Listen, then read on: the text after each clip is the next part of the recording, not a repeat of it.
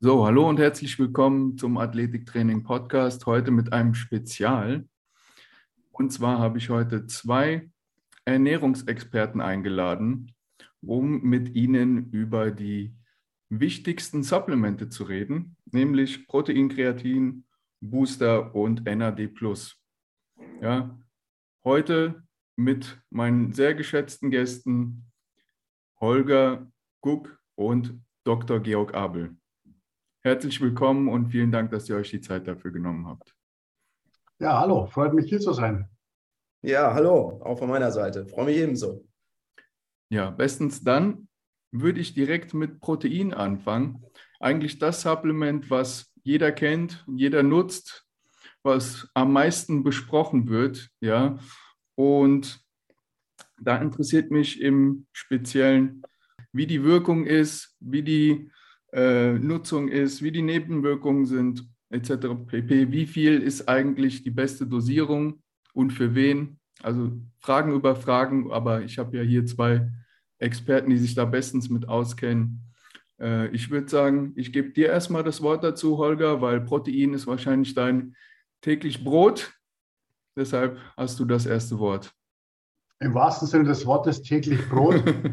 Wobei man sich äh, wundern würde, wie wenig Protein ich eigentlich in meiner Praxis zu mir nehme.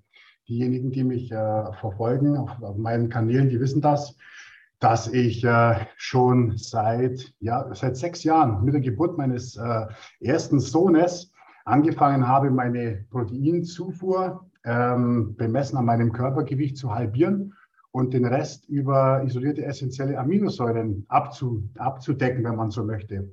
Ähm, ein sehr spannendes Selbstexperiment, das ich, äh, wie gesagt, vor sechs Jahren angefangen habe und inzwischen auch sehr, sehr viele von meinen Coachings äh, schon gespiegelt habe. Und das ist relativ spannend, was man da so sehen kann. Ich komme natürlich auch aus einer Zeit, ähm, mache jetzt 27 Jahre Bodybuilding, komme natürlich aus einer Zeit, wo man gar nicht, äh, gar nicht genug Protein essen konnte. Ähm, rohe Eier habe ich auch noch getrunken und all das habe ich alles mitgemacht. Ähm, und äh, ja, also was kann man sagen? Natürlich ist der Stellenwert von Protein als Makronährstoff mit der, mit der Alleinstellung, dass es eben äh, die Stickstoffkomponente hat zum Gewebsaufbau, ist natürlich gegeben. Ich denke, das ist, ich denke, das ist jedem klar. Ähm, der relevante oder der wichtigere Anteil von, von Protein ist in meinen Augen die, ist in meinen Augen der Anteil an den essentiellen Bestandteilen, den essentiellen Aminosäuren, die ich schon gesagt habe. Äh, speziell, wenn es um den Thema, wenn es um das Thema Proteinaufbau geht.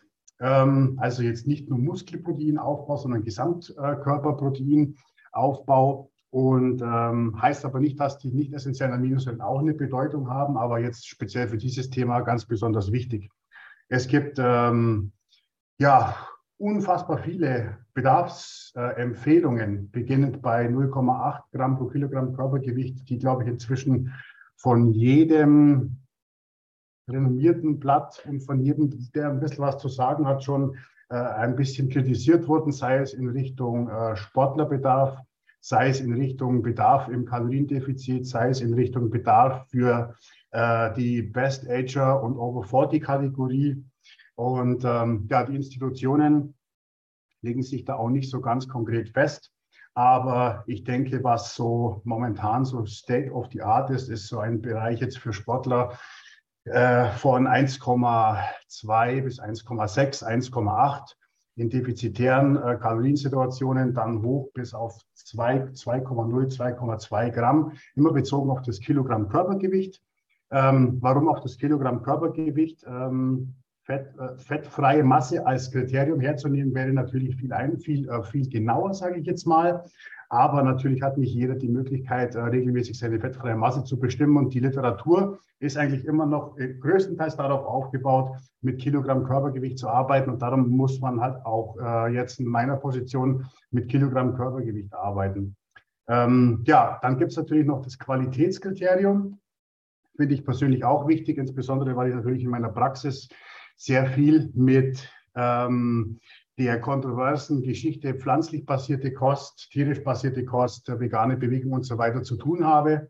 Und ähm, ja, da muss man sich natürlich dann mit so Geschichten auseinandersetzen wie der biologischen Wertigkeit, die natürlich dann auch wieder was mit dem essentiellen Aminosäuregehalt, aber auch mit der Matrix der essentiellen Aminosäuren zu tun hat, mit der limitierenden Aminosäure. Und äh, das ist ein Fachgebiet für sich. Ähm, meiner Meinung nach kann man unter, unterm Strich sagen, dass ähm, rein, wenn es um den, um den Aufbau, ähm, aber auch um die Verdaulichkeit geht, dass die tierischen Proteine schon noch ein kleines bisschen den Vorteil oder den Vorrang haben bei der Proteinqualität und ähm, dass es mit pflanzlichen Proteinen aber genauso gut funktionieren kann. Da muss man sich aber natürlich schon sehr gut auskennen. Da muss man wissen, wo ist die limitierende Aminosäure von dem einen. Da wird man wahrscheinlich auch ein bisschen mehr Protein brauchen, weil ganz einfach die Verdaulichkeit nicht so gegeben ist. Und ähm, ja, aber es wird auf jeden Fall funktionieren. Mhm. Darf ich ähm, ganz kurz einhaken? Du hast ja auch ähm, jetzt in einem kleinen Überblick, den du uns gegeben hast, gesagt, dass Best Ager eine andere ähm, Proteinzufuhr brauchen. Die brauchen in der Regel mehr Protein, ne? nicht wahr? Weil sie das nicht so gut äh, verdauen können, verwerten können, als jetzt jemand Jüngeres. Da geht es um, um mehrere Sachen. Da geht es einmal um das Thema, wie du richtig sagst, Verdaulichkeit. Da geht es aber im, im Prinzip ähm, hauptsächlich auch darum, dass ein bisschen mehr Proteinproportion auch notwendig ist. Mhm. Ähm, Anabole Resistenz ist ja ein breit diskutiertes äh, Thema. Das hat erst ein bisschen ein Schattendasein geführt. Jetzt wird es aber schon immer klarer, dass es so etwas schon gibt. Also eine Desensibilisierung auf diese, auf diese proteinbildenden Signale. Ähm, und äh, da muss man halt beim Thema Best Ager, ich zähle mich ja selber auch schon dazu, muss man schon ein kleines bisschen, äh, naja, mit 42, ja. muss man schon auch ein, ein kleines bisschen äh, drauf acht geben, in, meinem, in meinen Augen. Mhm. Ja, und wie ist da die Empfehlung? Wie viel mehr muss man da? Wird das pro Dekade gemessen quasi? Dass man dann mit 50 oder 60 mehr braucht als jemand mit 40 oder 30? Oder? Nee, weil du natürlich, äh, du kannst den Best Edger, du kannst den Best Edger anhand von denen, ja, was sich halt mit dem Alter so alles ergibt, also äh, Testosteronrückgang, äh, Wachstumshormonspiegelrückgang, äh, Cortisol-Testosteron-Verhältnis verschiebt sich, die Insulinsensibilität und so weiter. Das, das kannst du aber alles nicht am Alter festmachen, weil natürlich das Oberkriterium der Lifestyle der jeweiligen Person ist. Das heißt, das biologische Alter auch. Ja, genau. Das heißt, äh, hat, hat er gelebt wie ein, äh, wie ein Scheißhaus und hat, hat, äh, hat alle Lasten, alle Lasten, die es so gibt, mit, mitgenommen, ja, dann wird das natürlich ein bisschen anders aussehen wie bei jemand, äh, der immer schon ein bisschen bewusst gelebt hat und das äh, richtig gemacht hat. Also man spricht zwar von Best Ager, aber meines Wissens nach gibt es jetzt keine, keine Kategorisierung, wo man sagt, von 40 bis 60 muss man dann so und so viel Protein nehmen und ab 60 sollte man so und so viel Protein nehmen. Aber prinzipiell ähm, sagt man schon, dass, dass man beim Thema Proteinaufnahme bei, im, im Best-Age-Alter äh, ein kleines bisschen andere Vorgaben hat, wie die vielleicht gegeben sind, wenn man noch ein junger Hüpfer ist. Ja, absolut. Aber da habe ich halt eine gewisse Schwierigkeit, wenn Best-Ager mit 40 anfängt und wo hört es dann auf? Mit 100? Also du kannst nicht einen 100-Jährigen mit einem 40-Jährigen vergleichen und auch keinen 60-Jährigen mit einem 90-Jährigen. Also das sind, ist eine zu große Spanne dazwischen, als dass ich da äh, valide Aussagen treffen könnte.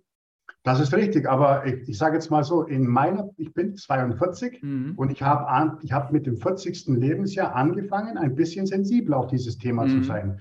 Ich habe angefangen, bestimmte, bestimmte Marker ähm, die auf altersbedingte Erscheinungen hindeuten, etwas genauer zu kontrollieren und habe einfach geguckt, falle ich da schon rein vielleicht, bin ich da schon ein bisschen, habe ich schon einen natürlichen Abfall von meinem Testosteronspiegel zu verzeichnen, wie ist es damit, wie ist es, wie ist die, äh, wie ist der HOMA-IR-Index und so weiter. Ähm, ist es bei mir schon so weit oder habe ich noch ein bisschen eine Zeit?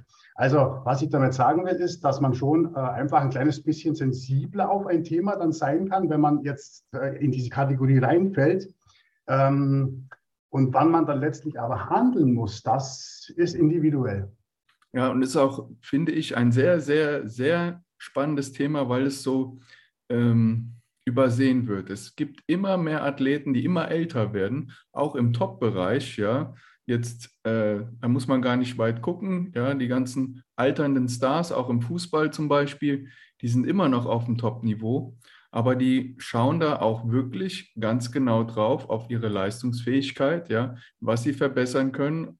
Und da ist das auch für die Leute da draußen garantiert sinnig zu schauen, wie alt bin ich, wo sind meine Marker, wo, wie viel Protein brauche ich? Und nicht nur die 15-, 16-Jährigen, die jetzt vielleicht zum ersten Mal anfangen, da hineinzuschnuppern in diese äh, Supplementierungen, ja, sondern dass es vielleicht sogar noch wichtiger ist für diese Alterskategorie zu gucken, woran hapert es bei mir, ja, wo kann ich noch supplementieren.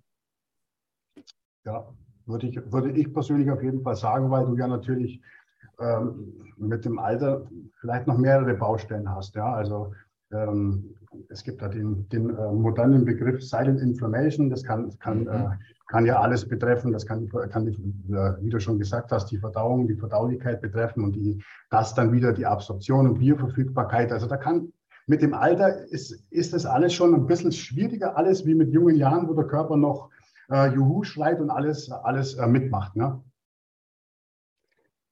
Ja, gerne. Ich da kurz äh, nur, nur, nur einhaken darf, also völlig, mhm. völlige Zustimmung, also kann das auch nur so unterstützen.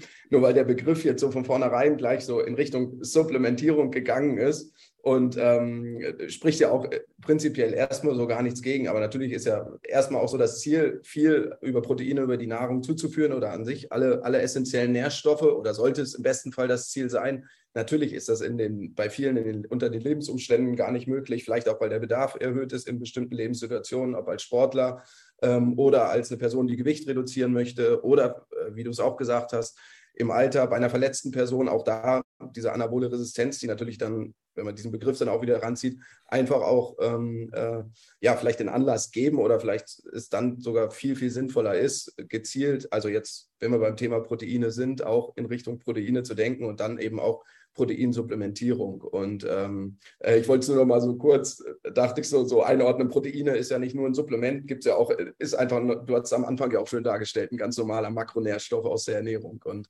genau. ganz klar, ähm, äh, wo Bedarf ist. Und man kann es in jedes gutes Ernährungsregime, denke ich, einfach auch äh, gut und sinnvoll einbauen. Und manchmal ist ja auch einfach der Bedarf da.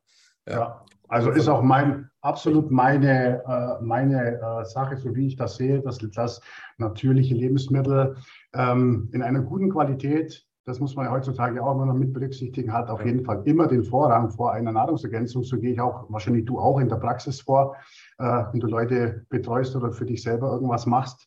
Ähm, und dann hat man halt den Bedarf und auf der anderen Seite hat man dann aber halt dann die Frage, komme ich dann mit der kalorischen Situation und anteilig dem Protein dann hin mit den Lebensmitteln? Gibt es das, gibt es das her?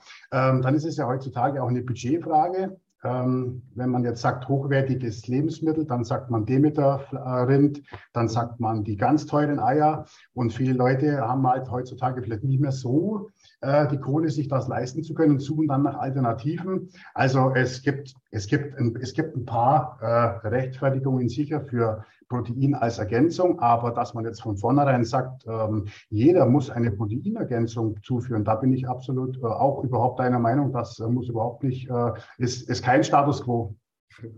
Ja, ja. Es, es, hängt ja wirklich auch ganz viel mit den Gewohnheiten der Leute dann zusammen. Welche Lebensmittel nehmen sie eigentlich gewöhnlich auf und da irgendwie neue Lebensmittel zu integrieren? Der Schritt ist manchmal größer, als vielleicht zu sagen, okay, dann äh, tu doch mal oder nutzt den gesunden Snack oder die Möglichkeit mit einem Proteinshake, Proteinriegel, dass man es darüber ähm, sich annähert. Aber natürlich, wenn man es über die, äh, die, natürliche Ernährung decken kann, ist das natürlich ein super Ansatz. Und da auch gerade dieses, dieses Thema ähm, Sarkopenie im Alter, anabole Resistenz, gerade bei älteren Personen, ähm, die ja vielleicht auch noch aus einer anderen Generation stammen, mit einem anderen Ernährungsverhalten, Ernährungserziehung und Ansatz, ähm, ist dieser Zugang zu Protein vielleicht auch nochmal ähm, eine extra Hürde, äh, die man natürlich auch nochmal irgendwo überwinden muss. Und ähm, vielleicht ist für eine ältere Person auch oder häufig viel, viel schwieriger, die, die Menge an Quark oder Hüttenkäse doppelt so groß zu halten wie das der Kartoffeln, obwohl es vielleicht sinnvoll sein könnte in, in gewissen Lebenssituationen. Ne? Auch da mhm. dem Muskel ähm, oder dem natürlichen Muskulaturverlust, Muskulaturfunktionsverlust entgegenzuwirken, dadurch nachher ja auch irgendwo wieder vielleicht ein erhöhtes Bewegungsverhalten, Gesundheitsverhalten, was sich dann ja wieder positiv auf die ganze Lebenssituation auswirkt, ähm, zu erreichen. Ja. ja, absolut, bin ich auch der Meinung. Also Wir können mal abschließen, dass wir hier noch keine kontroverse Diskussion haben, dass ihr äh, quasi komplett auf einer Wellenlinie hier seid. Ähm, ich Hatten find, wir jetzt die Dosierung, Entschuldigung. Ja, gerne. Wir können über die Dosierung des äh, Proteins äh, mal sprechen. Dosierung, genau. Aber ah, doch, hast, hast du ja am Anfang auch, auch angesprochen, ne? Eins, er zwei. Er hat da grobe, ja, grobe Richtlinien äh, mal ja, genannt, die es so gibt. Das sind halt, du kennst ja, ja die, die äh, du kennst ja auch die Position Statements von ISS, äh, SSN und so weiter. Das ist halt das, was man halt, ne, was man halt so um die Ohren geschlagen bekommt. Dann gibt es aber halt auch äh, 2,0er äh, Vorgaben. Aber ich sage jetzt mal, im Sportlerbereich findest du jetzt, glaube ich, keine Institution, die unter 1,2 empfiehlt. Habe ich noch keine gesehen. Nee, ist mir auch noch nicht untergekommen. Ähm, 1,2, ich versuche es immer so in der Praxis so umzusetzen, irgendwo auch da Hinweise 20 bis 40 Gramm, je nachdem, wie man jetzt, äh, wenn es darum geht, die Proteinzufuhr nach dem Training zu gestalten oder so pro Mahlzeit, dass man da einfach so gedanklich den Fokus hinlegt, so ein Viertel des Tellers macht irgendwie eine Proteinquelle erstmal aus. Mhm. Und ähm, nach dem Training gibt es ja auch irgendwo die, die Daten oder so die, die Hinweise zu sagen, um es jetzt praxis nah oder umsetzbar zu machen. Training von einzelnen Muskelgruppen, 20 Gramm nach dem Training bei einer älteren Person oder Ganzkörpertraining, was sehr intensiv war, eher in Richtung 30, 40 Gramm Protein dann, dann zuzuführen, dass man ähm, dann irgendwo auch auf diesen Gehalt der essentiellen Aminosäuren und so weiter dann kommt, leicht verdauliches Protein. Ähm, ja, vielleicht nur noch so ergänzend als zu, zu dem bisher Gesagten, was dem ja nicht widerspricht, sondern das eigentlich nur, nur ergänzen würde. So. Ähm, Du darfst auch gerne noch deine Sachen länger ausführen, also musst nicht nur kurze Einschiebungen machen, Georg. Also du bist hier auf jeden Fall äh, ein Experte, den alle gerne hören wollen und gerne auch länger. Also ich finde dieses Thema Protein mhm. Äh, immer sehr, sehr spannend und gerade ähm, was mir dazu jetzt auch gerade dann noch einfällt, jetzt mhm. hängt hier das Fahrrad hinter mir, ähm, unter den Ausdauersportlern herrscht immer noch diese große Angst davor, auch häufig zu viel Protein zuzuführen, weil es eben so mhm. noch behaftet ist mit ähm, viel Muskulatur. Muskulatur bringt Gewicht mit sich, ist beim Laufen oder in den Ausdauersportarten ja häufig von Nachteil. Aber es geht ja auch gerade darum, bei dem Thema Proteinzufuhr äh, im Sport geht es ja nicht nur darum, jetzt Muskulatur aufzubauen, also Hypertrophie zu erreichen, sondern auch wenn ich einen Ausdauertrainingsreiz gesetzt habe und es geht darum, dann alle Enzyme, äh, die neu gebildet werden, ähm, mitochondriale Neubildung, alles, was den oxidativen oder den Stoffwechsel angeht, auch das sind natürlich alles Proteinstrukturen im Körper, die zur Regeneration eben auch von außen erhöhten Proteinbedarf haben. Und ähm, da gibt es ja teilweise auch Hinweise in der Literatur, dass Ausdauersportler oder extrem Ausdauersportler eben auch einen sehr hohen Bedarf an Proteinen haben, der teilweise ja in dem Bereich oder darüber von Kraftsportlern liegen kann. Also mhm. das ist nur noch dieses Thema bei den Ausdauersportlern, damit bin ich immer häufig konfrontiert irgendwo, die einfach tierische Angst haben davor, ähm, zu viel Proteine aufzunehmen. Und mhm. ja, man muss keine Überfütterung jetzt anstreben, auch dann äh, profitiert man davon nicht.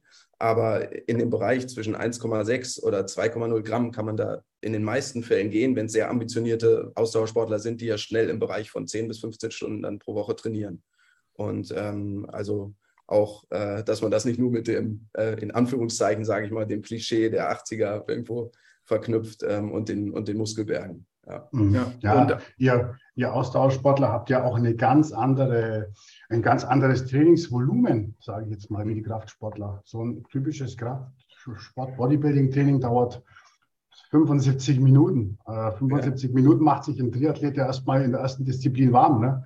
Und das ist ja natürlich alles auch äh, ähm, mit, mit einem gewissen Zellverlust, Gewebsverlust verbunden, egal was man da macht. Genau, Und wenn ja. du jetzt sagst, wenn du jetzt sagst 1,6 bis 2,0, da bist du ja eigentlich schon äh, mindestens gleich mit den Empfehlungen für, für Kraftsportler und Bodybuilder. Ne?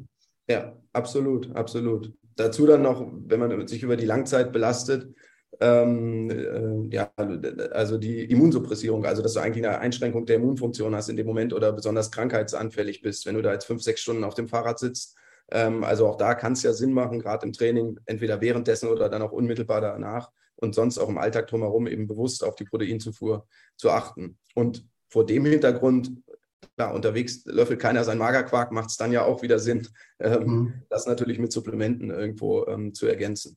Ja, aber es ist also schon interessant, weil die Bodybuilder schauen sehr darauf, dass sie auch über Supplemente ihren Bedarf decken. Aber ein Triathlet sehe ich jetzt eher selten irgendwie mit seinem Shaker rumlaufen, dass er da nochmal Protein zu sich führt. Ist, ja, liegt es daran, an dem äh, Besagten, was du da gerade gesagt hattest, dass sie Angst haben, Gewicht zuzulegen? Äh, das ist ein, ein sehr großer Teil dabei, genauso viel, äh, genauso wie die, die Triathleten ja generell, auch wenn sie davon profitieren könnten, Angst vor Krafttraining haben häufig oder Ausdauersportler an sich. Mhm. Natürlich dann kommt es auch wieder darauf an, welche Form des Krafttrainings mache ich jetzt ein Maximalkrafttraining, Hypertrophie oder Kraftausdauer und so weiter, aber das, das ist immer noch so in den Köpfen drin.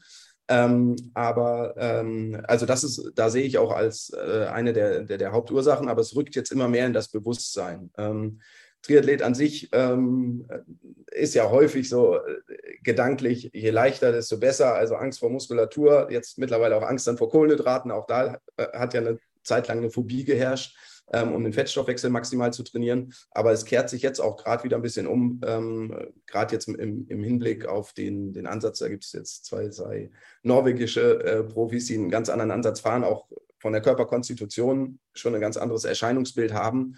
Magst Und du das kurz ausführen? Ähm, naja, wenn wir uns sonst so einen, so einen sehr drahtigen, schmalen, dünnen Triathleten vorstellen, mhm. ähm, da gibt es jetzt in Norwegen der Christian Blumenfeld, wenn man sich den erstmal so von außen anschaut, der ist Olympiasieger letztes Jahr geworden in Peking, hat jetzt ähm, einen dritten Platz auf dem Ironman, beim Ironman Hawaii gemacht, also sowohl auf der olympischen Distanz Weltspitze und auch in, auf der Langdistanz. Und wenn man sich den mal in der Konstitution ansieht, unterscheidet er sich deutlich. Ähm, ich lasse es jetzt mal so stehen, wenn man sich ein Bild ähm, mhm. einfach googelt, weil ich dieses Gewichtsthema auch immer als sehr sensibel empfinde ähm, und das ja häufig auch sehr sensibel ähm, aufgefasst wird. Ähm, ganz anderes Erscheinungsbild und die erste Prämisse ist es dabei einfach im Triathlon, im Ausdauerbereich als erstes erstmal generell genug Energie zuzuführen. Ähm, und diese Angst zu nehmen, ähm, okay, ich habe Angst, ich nehme zu, ähm, ich baue zu viel Muskulatur auf, das muss ich alles beim Laufen schleppen. Nein, andersrum muss man ja denken, wenn ich nicht ausreichend mit Energie ähm, ähm, versorgt bin und ähm, vielleicht auch eingeschränkte Muskelfunktionen habe, dann kann ich natürlich auch nicht die Trainingsreize in der Intensität über die Dauer und in der Häufigkeit durchführen. Und von daher das Bewusstsein eigentlich auch da, gerade im Ausdauerbereich, ausreichend Energie zur Verfügung stellen und natürlich auch den Stellenwert in Richtung Regeneration, ähm, Vorbereitung, Nachbereitung der einzelnen Trainingseinheiten, die ja in sehr hoher Dichte meistens auftauchen, also zwei bis drei am Tag, ähm, das einfach sicherzustellen und da eigentlich gedanklich eher hinzugehen und sich davon zu lösen, so muss ich aussehen. Ähm, und äh, da ist für mich immer noch so, oder äh, komme ich häufig auf diesen Gedankengang, Angst vor Kohlenhydraten, Angst vor Proteinen und äh, das so ein bisschen rauszunehmen. Nein, das, da, da, da brauchen die wenigsten eigentlich Angst vor zu haben. Im Gegenteil. Also kann ich quasi sagen, dass alle Sportler einen gewissen Proteinbedarf haben und ähm, davon profitieren würden, ihren Proteinbedarf auf jeden Fall zu decken. Kann man ja. so unterschreiben. Kann Alle beide nicken. So. Ist sehr, ist sehr allgemein gehalten, aber kann man ja. auf jeden Fall so unterschreiben. Ja. Also unterschreiben. Das gilt auch für jeden Nichtsportler. Richtig, genau. Ja. Deswegen ist es sehr allgemein gehalten. auch der sollte seinen Proteinbedarf decken. Genau. Nur Sportler haben halt einen höheren Proteinbedarf. Der ist ein bisschen schwieriger zu decken als für den breiten Sportler, sage ich jetzt mal. Ihr hattet ja schon angesprochen, dass da verschiedene Proteine gibt, äh, essentielle Aminosäuren, ja, da gibt es auch wieder die Thematik mit BCAA oder EAAs, ja. Ähm, für wen sind die sinnvoll? Sind die überhaupt sinnvoll? In welcher Dosierung sind die sinnvoll? Was würdet ihr dazu sagen?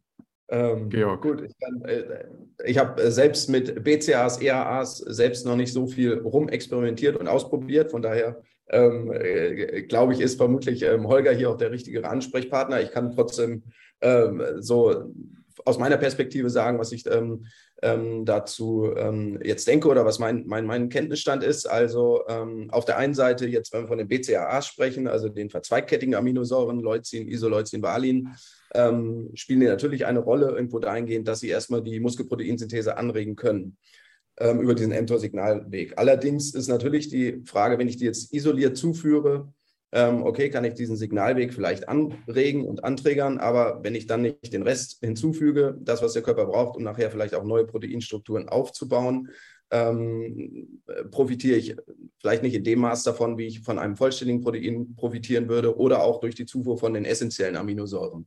Ähm, und äh, wenn ich die irgendwo in der Größenordnung von circa 10 Gramm 20 Gramm zuführe, ähm, kann ich eigentlich auch ähm, die Muskelproteinsynthese, jetzt geht ja dann irgendwo darum, ähm, nach dem Training primär oder während des Trainings dem Körper die Aminosäuren entsprechend zuzufügen, ähm, kann ich natürlich dadurch den Trainingsreiz oder die Regeneration damit unterstützen.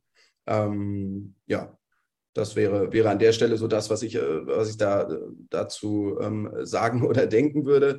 der Einsatz sinnvoll, notwendig. Ähm, ja, wenn es über die Nahrung gedeckt werden kann und wenn ich mich jetzt vielleicht nicht in einer Diät befinde, bewege, dass ich ähm, bestimmte Gewichtsbereiche erreichen möchte oder ähm, auf der Bühne performen muss als, als Bodybuilder, Kraftsportler. Ähm, aber da, wie gesagt, habe hab ich nicht den, den, den Background in dem Zusammenhang. Hätte ich gesagt, ist der äh, unmittelbare Einsatzzweck davon nicht unbedingt äh, für jeden notwendig. Was, was kann man denn über die Dosierung sagen? Weil da, ist, da scheiden sich ja immer die Geister ja, wenn man die ganzen Sportler immer hört, dann ist immer viel hilft viel. Ja, aber hm, kann ich mir nicht vorstellen, dass das so ist. Da muss man immer sehr individuell, denke ich, drauf gucken, wie viel da der Bedarf ist. Ja, also es ist ja irgendwo erstmal die Frage, ähm, wer fragt jetzt und wie sieht das Ernährungsregime drumherum aus und was mhm. möchte ich erreichen?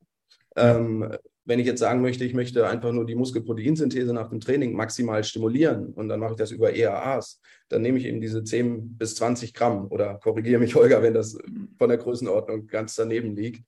Ähm, und ähm, wenn es aber darum geht, nachher natürlich den Proteinbedarf, den wir eben angesprochen haben, über den Tag zu decken, ähm, ist es natürlich nicht unbedingt sinnvoll, das über äh, teure isolierte Aminosäuren zu machen, sondern dann eher darauf zu achten, okay, ich füge regelmäßig über den Tag in regelmäßigen Abständen ähm, von drei bis fünf Stunden vielleicht, so, im bestmöglichen Fall ähm, äh, ausreichend Proteine in der Größenordnung von den 20 bis 40 Gramm zu. Und dann ähm, tue ich ja eigentlich schon erstmal so, zumindest praxisnah, jetzt losgelöst von dem Leistungssportler, der jetzt äh, Gewicht reduzieren möchte oder direkt auf die Bühne möchte und äh, quasi kalorisch ausbilanziert sich ernähren ähm, muss oder möchte.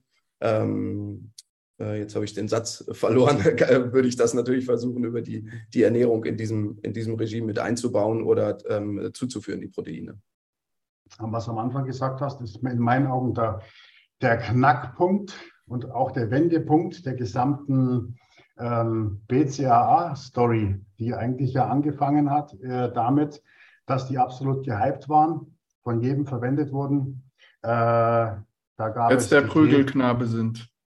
Ja, da gab es die, da gab's die Thesen ähm, Muskelschutz, Leistungssteigerung, ähm, Muskel, äh, hier Muskelkater weniger und so weiter und was, was man denen nicht alles unterstellt hat. Und ähm, man hat aber genau diese Sache, die äh, Georg erwähnt hat, die hat man eigentlich immer, äh, immer in die ganzen, diesen ganzen Studien nicht zu Ende geforscht. Das eine ist, dass man sehr, sehr viele BCAA-Studien mit einem Wasserplacebo gemacht hat und dann die Proteinsynthese, den Proteinsyntheseanstieg gemessen hat. Und dann ist natürlich erstmal äh, eine, ein Leucin, ist natürlich dann erstmal potenter als Wasser. Das ist, denke ich mal, keine große Überraschung. Ja, aber man hat halt diesen Weg, man ist diesen Weg nicht weitergegangen und hat nicht geschaut, äh, dieses äh, Signal, resultiert das dann auch mit diesen drei äh, essentiellen Aminosäuren in einem echten Proteinaufbau, wenn man die isoliert verabreicht oder nicht? Und da ist man aber halt irgendwie jetzt erst vor zwei Jahren draufgekommen, dass das halt ganz einfach nicht so ist. Und dann hat man sich die BCAA nochmal genauer angeschaut und auch mal mit vollständigen Proteinen verglichen und auch mit, diese, mit einer vollständigen äh, ERA-Bilanz verglichen. Und dann hat man festgestellt, puh, die können ja gar nicht besser Muskeln schützen, die können ja gar nicht ähm, die Leistung besser steigern und so weiter und so fort. Also hm, das hat sich alles leider ein kleines bisschen, ähm, das, war, das wusste man eigentlich immer schon, aber, aber es wurde immer anders propagiert, habe ich so den Eindruck. Und BCAA wurden halt auch von der Industrie unglaublich, ähm, unglaublich gehypt, sodass man eigentlich fast nicht drum herum gekommen ist, BCAAs zu empfehlen. Und dann, und dann gab es irgendwann gab es diesen Wendepunkt.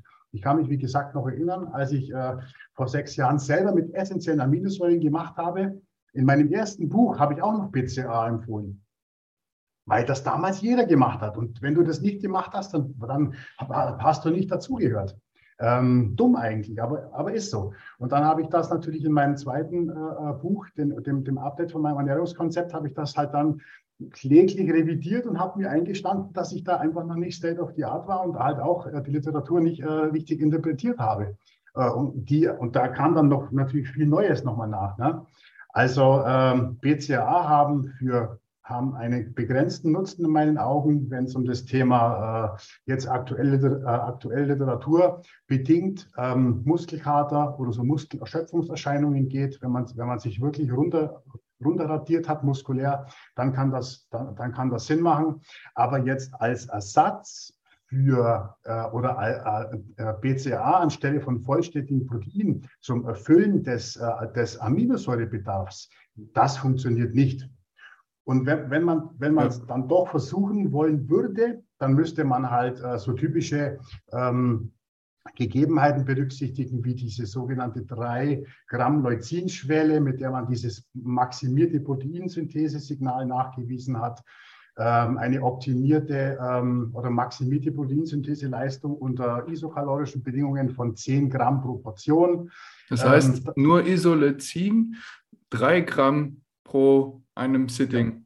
Es gibt, es, es gibt ein, zwei Studien, die damals nachgewiesen haben, dass wenn, eine, dass wenn du drei Gramm Leucin äh, verabreichst, dass damit dann schon allein nur durch, durch dieses Leucin, das ist der, der stärkste Trigger, äh, dass damit dann schon das Proteinsynthese-Signal maximiert äh, stimuliert werden kann. Das Relativier doch das Ganze mal für den Zuhörer, wie viel das ist. Drei Gramm Leucin, wo kommt das vor? Wie viel müsstest du da quasi von Fleisch essen, um auf drei Gramm Leucin zu kommen? Also ich kann es dir sagen, ich kann es dir genau sagen, dass in 125 Gramm äh, hochwertigem Fleisch etwa 10 Gramm essentiellen Aminosäuren drin sind. Und da sind nicht ganz 3 Gramm Leucin enthalten, aber mhm. 2, mhm. Also das ist nicht so viel, was man, was man an normalen, hochwertigen Protein essen muss, um auf dieses, um, um da drauf zu kommen. Aber okay, mit, diesen, mit diesen 125 Gramm hochwertigem Fleisch hättest du halt das das eigentlich in meinen Augen wichtigere, nämlich diese 10 Gramm essentielle Aminosäuren hättest du halt damit schon bereits erfüllt. Ne? Und darum sind bei mir in, in, in Ernährungsplänen die Proteinportionen auch immer für meine Schützlinge erschreckend klein, weil die sich wundern, weil die kommen von 300 Gramm Fleisch pro Portion und dann, und dann haben sie bei mir noch, nur noch 150 auf dem Teller und sagen dann zu mir, ja, hallo, das funktioniert doch nie.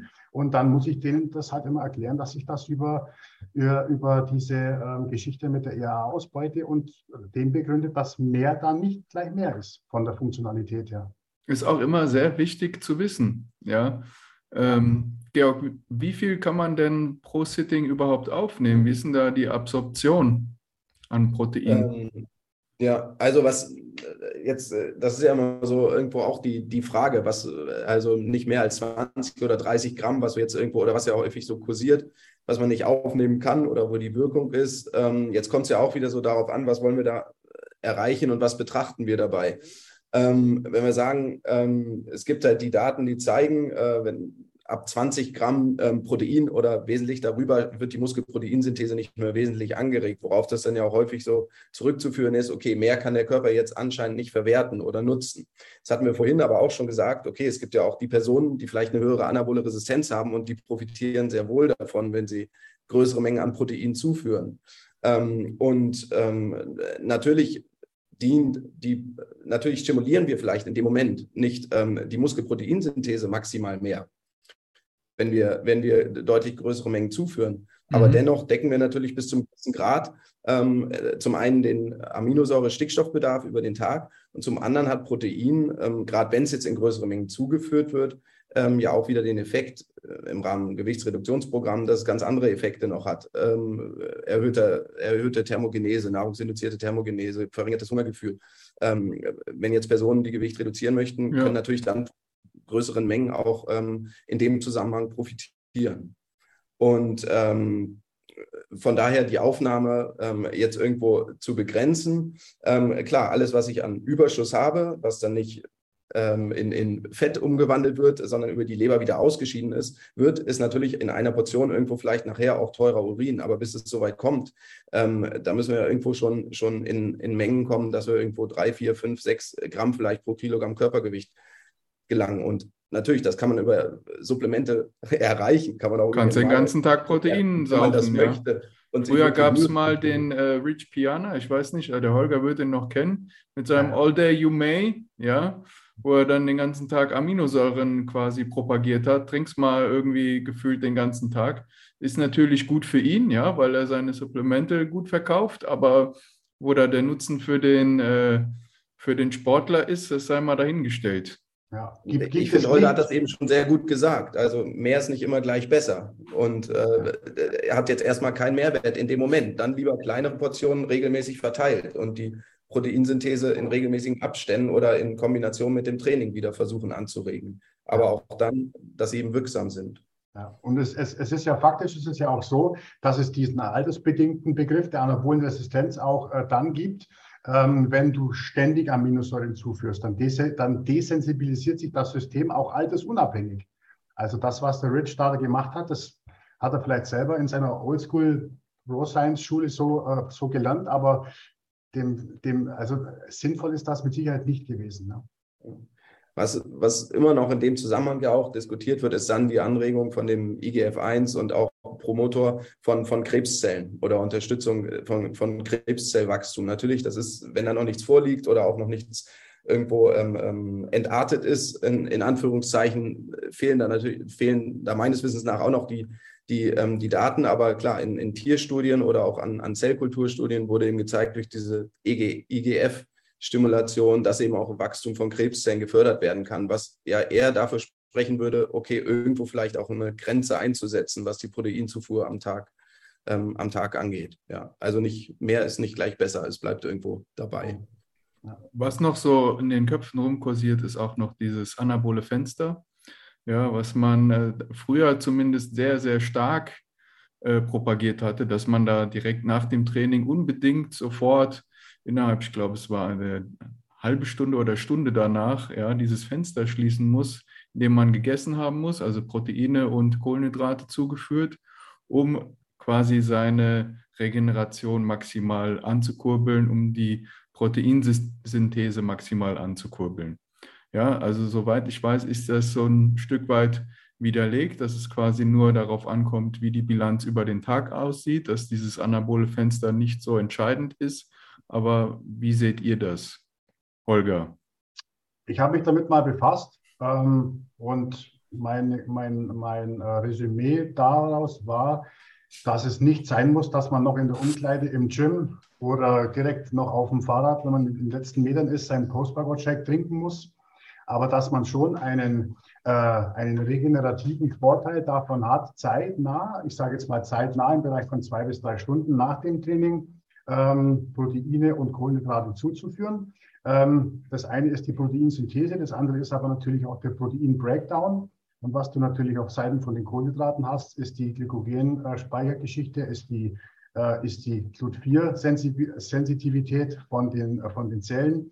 Und ähm, ich, soweit ich weiß, positioniert sich auch das äh, International, äh, also das, das ISSN äh, pro Post-Workout Verabreichung, aber halt nicht jetzt äh, direkt im Anschluss, sondern schon ein kleines Zeitfenster. Und da hast du, du hast aber halt dann äh, die Aussagen, ähm, die das versuchen zu revidieren, indem sie sagen, die Proteinsynthese ist trainingsbedingt sogar 24 oder bis zu 48 Stunden sogar erhöht. Ja, das ist völlig ja. richtig. Mhm. Aber es gibt natürlich auch noch ein an, es gibt äh, Proteinbilanz äh, ist immer ein, ist, ist immer das Ergebnis aus äh, einerseits Synthese und andererseits Abbauen. Also es gibt immer zwei, zwei äh, Seiten der Medaille. Und ähm, wenn man die beide betrachtet, dann gibt es schon, gibt's zumindest schon einen kleinen Vorteil. Aber wie gesagt, äh, soweit ich weiß, ähm, positionieren sich da die aussagefähigen ähm, Institutionen auch schon noch pro, aber halt nicht mehr so extrem, wie man das halt früher propagiert hat. Mhm. Also wenn ich das zusammenfassen kann, also man muss nicht direkt danach äh, das Ganze zu sich nehmen, aber sollte es auch nicht zu lange hinauszögern. Ja, wenn ich das mal sehr flapsig äh, wiedergeben darf, innerhalb von zwei Stunden auch trotz alledem Kohlenhydrate und Proteine zuführen.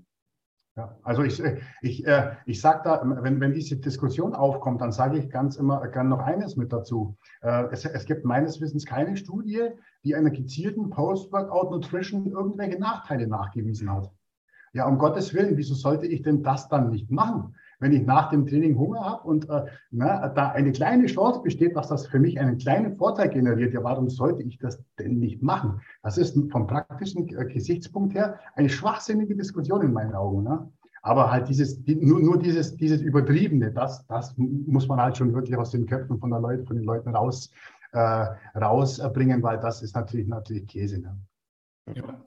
Ich würde da auch immer äh, genau das unterschreiben und irgendwo so mir auch mal vorstellen, wer fragt jetzt eigentlich? Also ist es jetzt der Leistungssportler, der vielleicht zwei, dreimal am Tag trainiert, ähm, nach, der einen nach einer Trainingseinheit schnell verdauliches Protein äh, braucht, um schnell zu regenerieren, bereit zu sein, noch genug Zeit zu haben, bevor die nächste Einheit beginnt. Natürlich macht es Sinn, auch da dieses Zeitfenster dann zu nutzen. Aber wenn ich jetzt eine Person habe, die Gewicht reduzieren möchte und Breitensport macht, na, die soll eben Proteine essen bei der nächsten Mahlzeit, wenn sie wieder Hunger hat.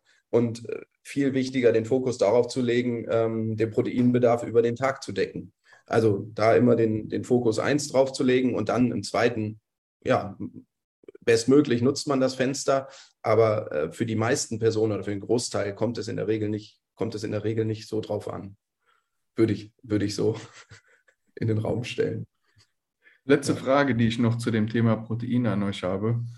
Und zwar, ich glaube zwar zu wissen, was ihr mir antworten werdet, aber es gibt ja auch äh, das Szenario, dass jemand 16, 8 Fasten macht oder religiöses Fasten macht und dann den Proteinbedarf zu decken, ist schwierig in diesem kurzen Zeitfenster, weil man da relativ große Mengen zu sich nehmen muss. Äh, würdet ihr dann sagen, dass es sinnvoll ist, es über Proteinsupplemente zu decken, weil Flüssignahrung besser reingeht? Oder glaubt ihr, dass in diesem kurzen Zeitfenster es re sowieso relativ schwierig ist, weil da der Körper äh, Probleme hat, so viel Protein auf einmal aufzunehmen? Ich würde immer sagen, äh, Food first, ähm, aber but not only. Also wenn es notwendig ist, kommt auch wieder darauf an, wer fragt, ähm, äh, wer braucht es, wie ist ähm, das Ernährungsverhalten ansonsten. Ich würde versuchen, natürlich in dem Zeitfenster irgendwo die Proteine zuzuführen, auch besonderen Fokus darauf zu legen. Also das Bewusstsein halt schaffen, okay, jede Mahlzeit oder alles, was ich jetzt zuführe, achte ich auch bewusst darauf, dass eine Proteinquelle dabei ist, weil das Essensfenster einfach kürzer ist. Ähm, und ja, wenn's, äh, warum dann nicht auch mit, ähm, mit einem Supplement, wenn sich das da gut ähm, integrieren lässt? Notwendig, als notwendig würde ich es nicht unbedingt sehen, aber ähm, ich würde sagen, man kann es auch da sinnvoll, sinnvoll einbauen, wenn das die Frage war. Ja. ja. Aber generell würdet ihr, denke ich, beide sagen, wenn es nicht unbedingt notwendig ist, aus irgendwelchen Gründen da 16, 8 zu machen oder anderes Fasten, dass ihr da schon dafür seid, dass es über den Tag verteilt zu sich genommen wird? Also wenn ich eine Sport, wenn ich, wenn meine äh, Priorisierung, was, ja. was ist mein oberstes Ziel? Möchte ich, möchte ich jetzt äh, im Kampf gegen Autophagie und sonstige Geschichten äh, unbedingt äh, das Leben verlängern und versuche das über den Weg des Fastens zu machen? Dann werde ich fasten. Wenn ich aber sportlich äh, ambitioniert bin, dann werde ich nicht 16 Stunden auf Aminosäuren verzichten. Und ich glaube, das ist nicht diskutabel. Ähm, das begründet sich über die, über die begrenzte, extrem, extremst begrenzte Speicherkapazität, über den Abfall der Stickstoffbilanz. Dann wieder muss man gucken, wie ist die Energiebilanz, wird es dadurch dann noch schwieriger. Ähm, ich glaube, das ist jetzt nicht so wirklich diskutabel, aber es kommt halt, wie, wie der Georg schon oft gesagt hat, darauf an, wer fragt und was ist die priorisierte Zielsetzung von dieser Person. Ne? Also sehr, sehr gute Antworten von beiden. Gefällt mir schon mal sehr gut. Dann können wir das Thema Protein erstmal abhaken. Ähm, ich würde gerne noch über Booster mit euch reden. Ähm, da gibt es ja verschiedene Arten von Boostern. Und ich denke, da ist der Holger der beste Ansprechpartner, da er ja seine eigene Supplement-Firma hat und du auch deine Erfahrungen mit Boostern gemacht hast. Ähm, kannst du einen kurzen Überblick uns geben, was es da so für verschiedene Arten gibt? Ja, also ich glaube prinzipiell in der Kategorie Pre-Workout Booster unterscheidet man äh, in, inzwischen drei äh, Produkte. Einmal den Pump, sogenannten Pump Booster, Pump-Performance Booster, wo es darum geht, äh, leistungssteigernde potenziell leistungssteigernde Substanzen mit Substanzen zu kombinieren, die äh, Vasodilatation, also eine verbesserte Durchblutung, verbesserte NO-Synthese und so weiter hervorrufen und dadurch ganz einfach man sich einen Leistungsvorteil verspricht. Ähm, hauptsächliche Komponenten Arginin, Citrullin, irgendwelche Nitrate, äh, Glycin, Schrägstrich Glycerin, das nochmal die auch wieder in das Thema Hydration äh, einsteigen soll. Und ähm, das ist stimulantienfrei. Die, die sind diese Geschichten, äh, sind die, wie gesagt, Pump, Pump Performance Booster. Dann hast du den äh, Stim Booster, also den reinen stimulantienbasierten Booster.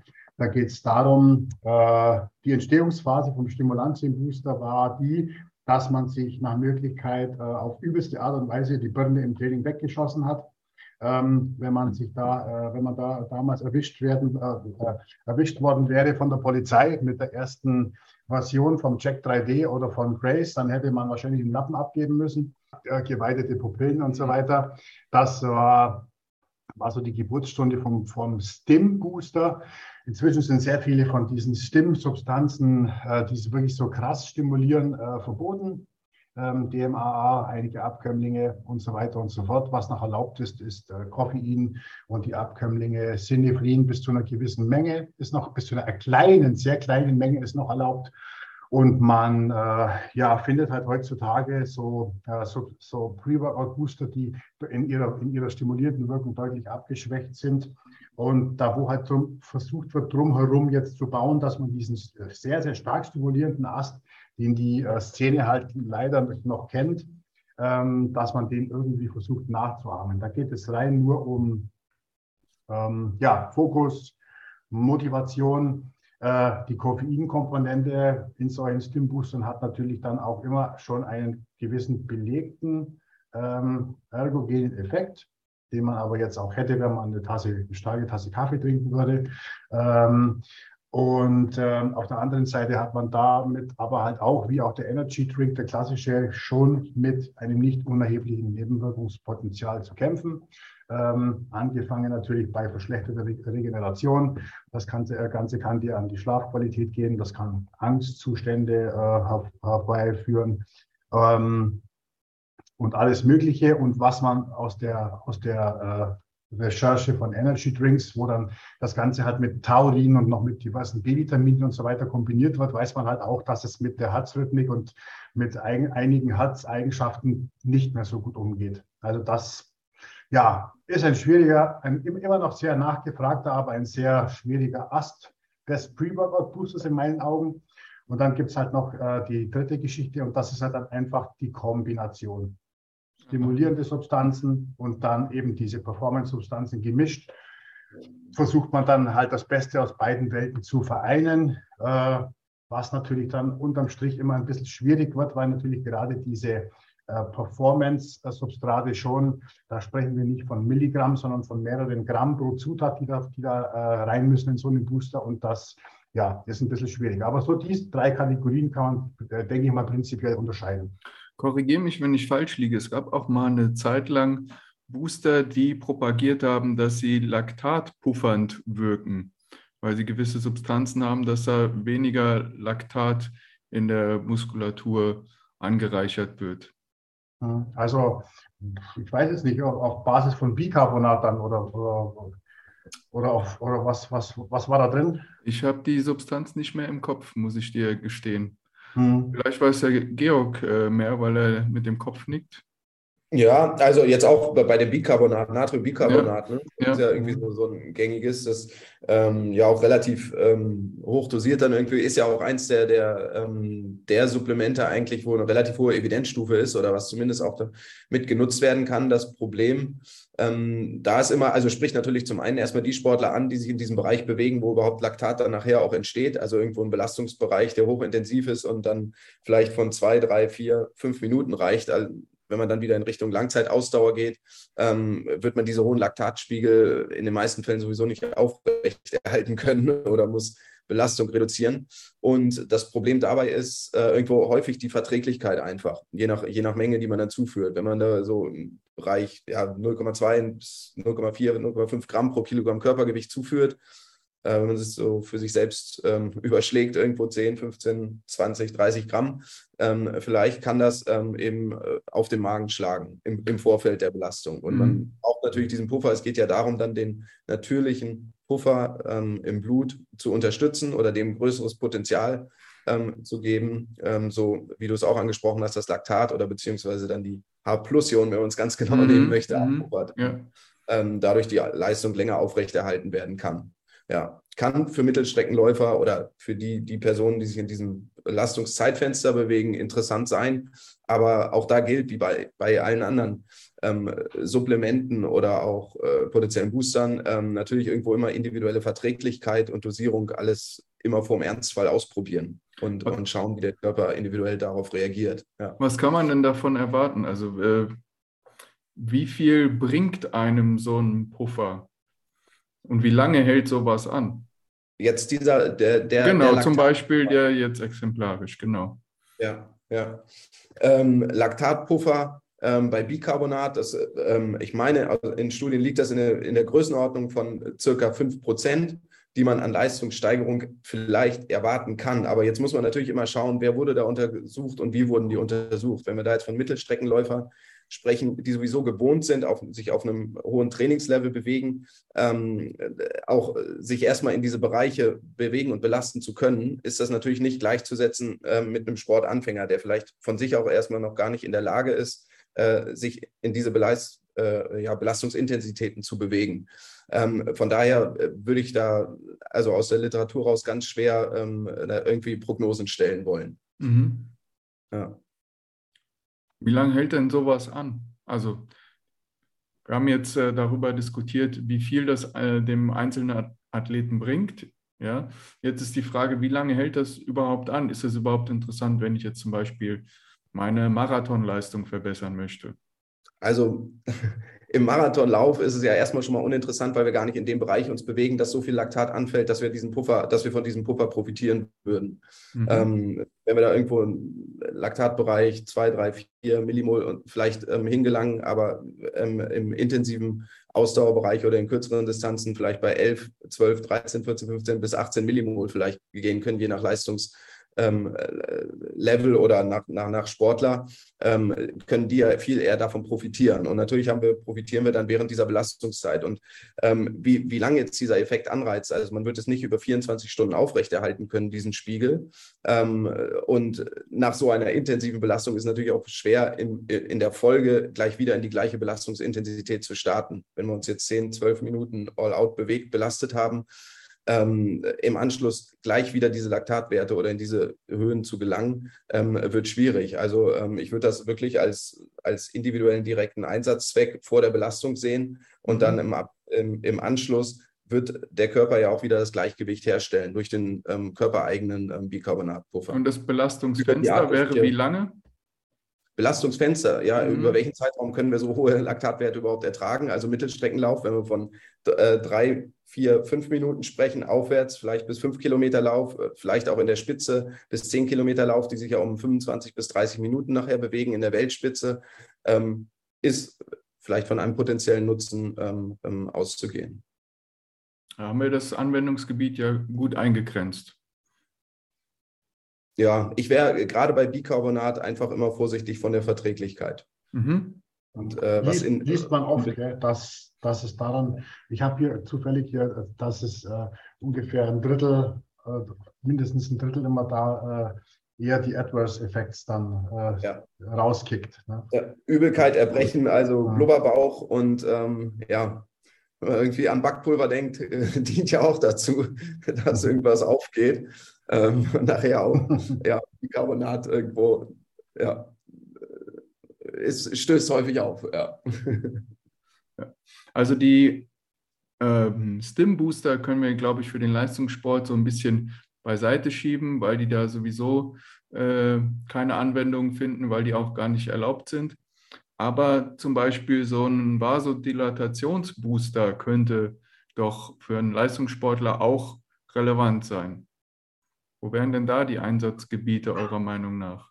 Ja gut, also in der äh, anaeroben äh, Performance ist Arginin, Citrullin Und Nitrate, glaube ich, Evidenzstufe B, ähm, ist jetzt nicht in Stein gemeißelt, aber gibt es, und ich kenne auch tatsächlich viele Pro- und viele Kontrastudien, ist, ist genau immer die Sache, wie ist die aufgebaut, was genau wurde, wollte man damit bezwecken, wie ist die Dosierung. Bei, bei, bei der Dosierung hat sich ja über die Jahre auch einiges getan.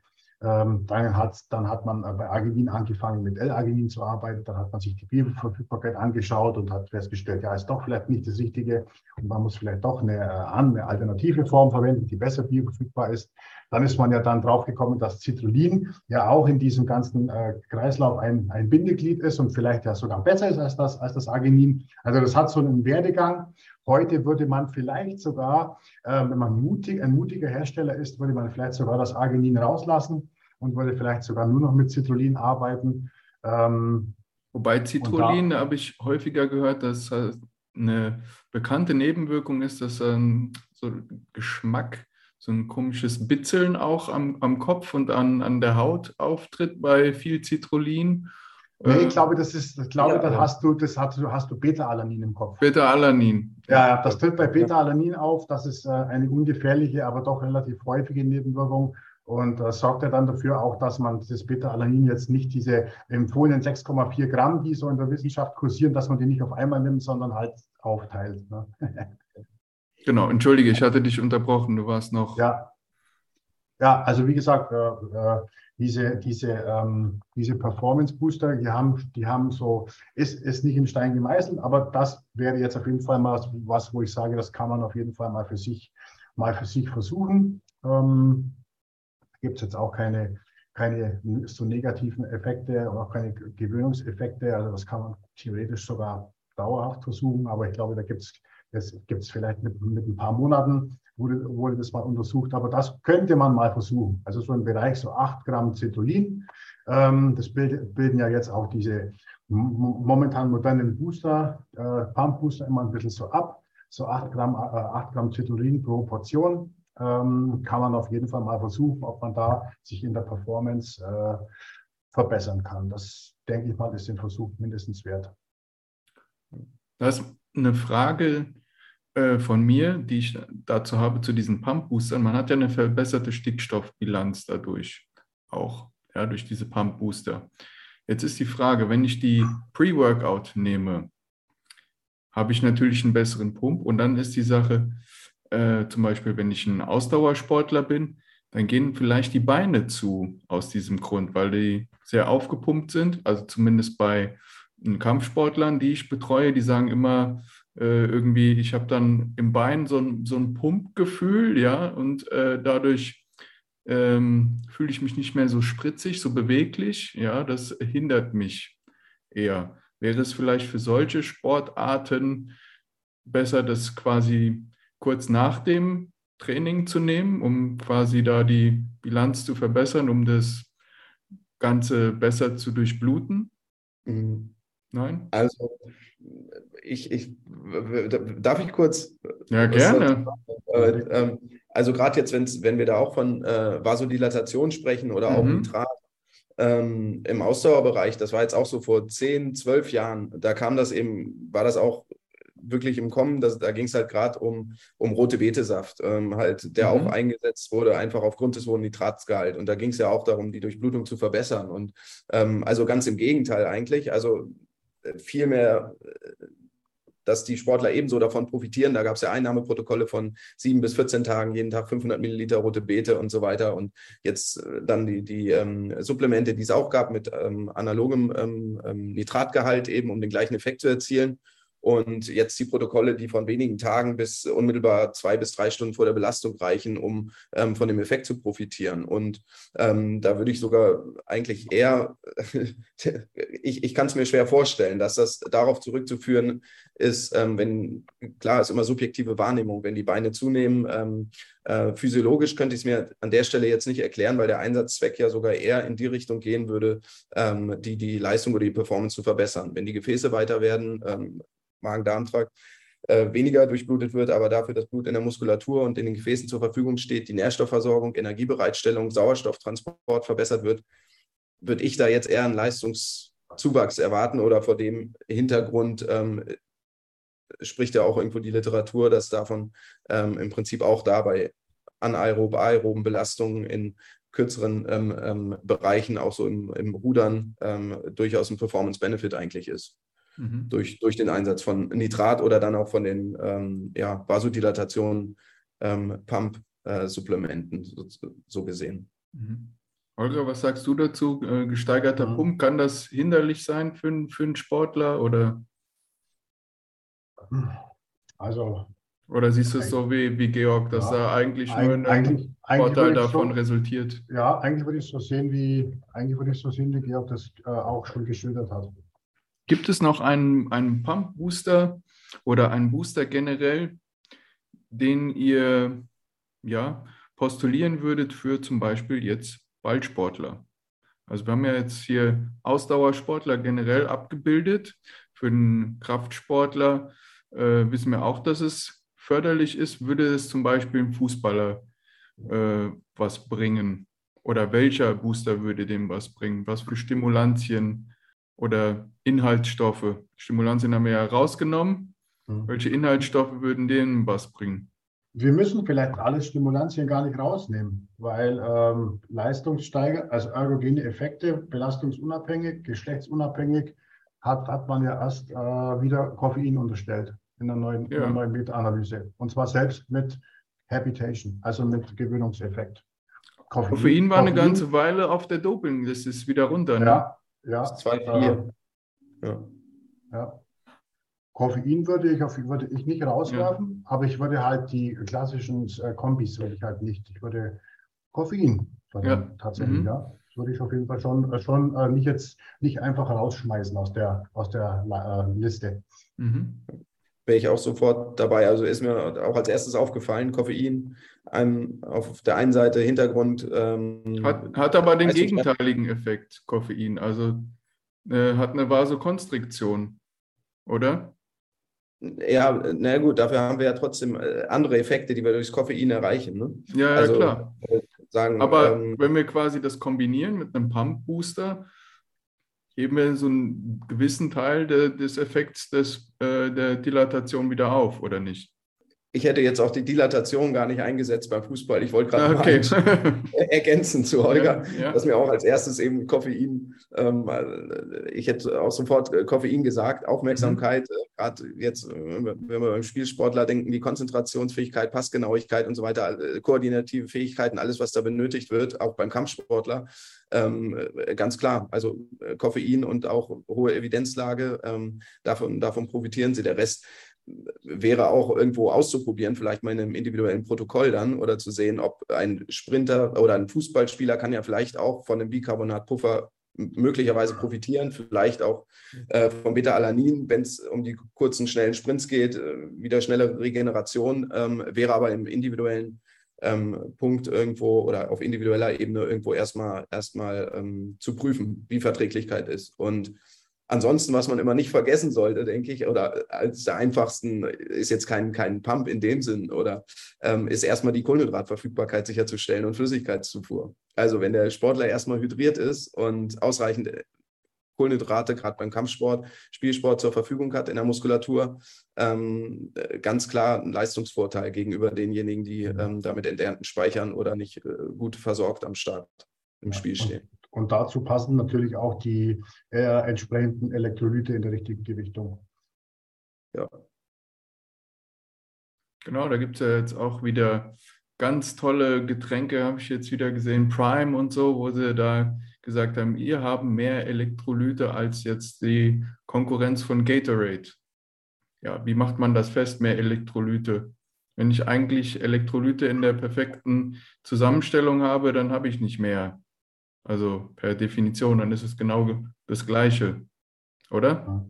Vielleicht höher dosiert, aber es, geht ja nicht um die höchste Dosierung in einer Flüssigkeit, sondern es geht um die, ich sage optimale mal, Dosierung. Schnellst, genau, um, das, um die isotone Eigenschaft, Hypoton oder hypertone Eigenschaft von so einem Getränk. Ne? Wenn ich das schnell, wenn ich das schnell brauche vor, vorbereitend, vorbeugend ist eine andere Nummer. Aber wenn ich es schnell brauche, dann habe ich nichts davon, eine sehr, sehr hohe Konzentration in der Flüssigkeit zu haben. Ich glaube, das ist klar.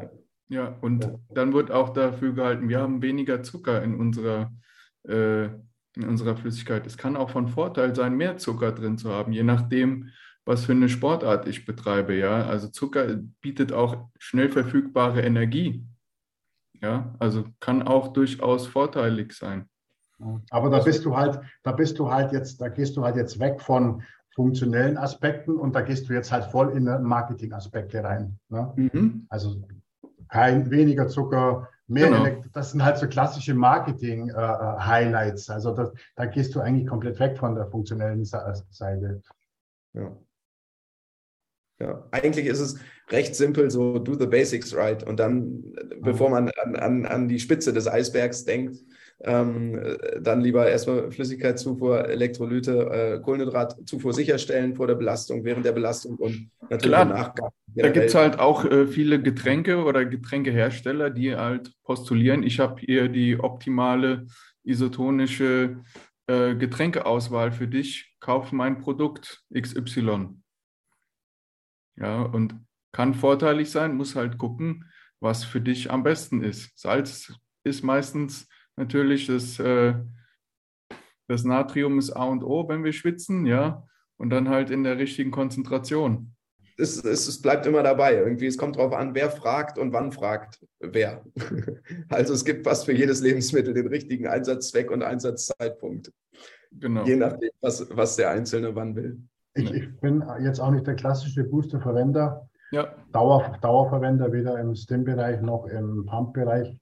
Und äh, ich weiß zwar, was es aktuell gibt. Es gibt da schon, in, inzwischen gibt es da wirklich schon richtig tolle Sachen. Also ähm, bei, bei, bei Nitraten geht man jetzt inzwischen auf Amaranth als äh, Ausgangsstoff, weil die äh, 9% Nitratgehalt haben und nicht mehr die rote Beete mit, glaube ich, 2 oder 3%. Dann hast du, äh, dann hast du, also du hast zu jedem funktionellen Substrat eines Boosters hast du eigentlich äh, inzwischen irgendeine patentierte Geschichte, die das Ganze nochmal besser macht. Ähm, Koffein äh, mit, mit noch einer extra Substanz, dann hast du noch eine extra Substanz, die dafür sorgt, dass alle enthaltenen Substanzen nochmal eine bessere Bioverfügbarkeit haben, alle Aminosäuren und alles. Also das ist inzwischen schon im Bodybuilding-Bereich, da hat sich schon, da hat sich schon sehr, sehr, sehr viel getan. Und wenn man da jetzt äh, zu einem, ähm, zu einem Marktführer geht und da das Top-Produkt kauft, dann kann man davon ausgehen, dass da schon, dass da schon einiges an, an Know-how drinsteckt. Da sprichst du was an. Also das meiste, was man so an Supplementen sieht, ist ja Bodybuilding-Bedarf. Und viele, die dann äh, aus anderen Sportarten kommen, die schauen sich da auch um. Kann man das denen so mitgeben? Da kannst du dich ruhig auch umschauen für, für deine Bedarfe oder äh, sollten die da nochmal ganz genau hinschauen, ob das überhaupt auf sie passt? Müssen die schon, aber ich, ich weiß es jetzt nicht genau, weil ich den Markt nicht so genau kenne, aber ich glaube, dass im Bereich Nahrungsergänzungen und äh, schon das Bodybuilding und der Fitnessbereich schon insgesamt am fortschrittlichsten wahrscheinlich ist.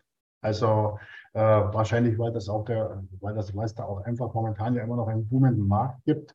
Ähm, aber ich glaube, dass sich schon sehr viele sportliche Disziplinen vom Kampfsport, weiß ich jetzt zum Beispiel, dass sich schon sehr viele sportliche Disziplinen vom, äh, vom, vom Bodybuilding in Sachen äh, kleine Rädchen drehen und Feinoptimierung mhm. mit dem Bereich Nahrungsergänzungen schon nochmal deutlich was abschauen könnten. Sind wir uns alle einig, glaube ich. Ja, leider ist die Folge jetzt schon vorüber. Du musst aber nicht traurig sein, denn es gibt noch einen zweiten Teil zu dieser Folge und die wird über Kreatin und NAD Plus gehen. Ja, wenn dir diese Folge gefallen hat, einfach gerne den Kanal abonnieren, kommentieren und ein Like dalassen, da würde ich mich sehr freuen. Und natürlich viel Spaß mit der nächsten Folge.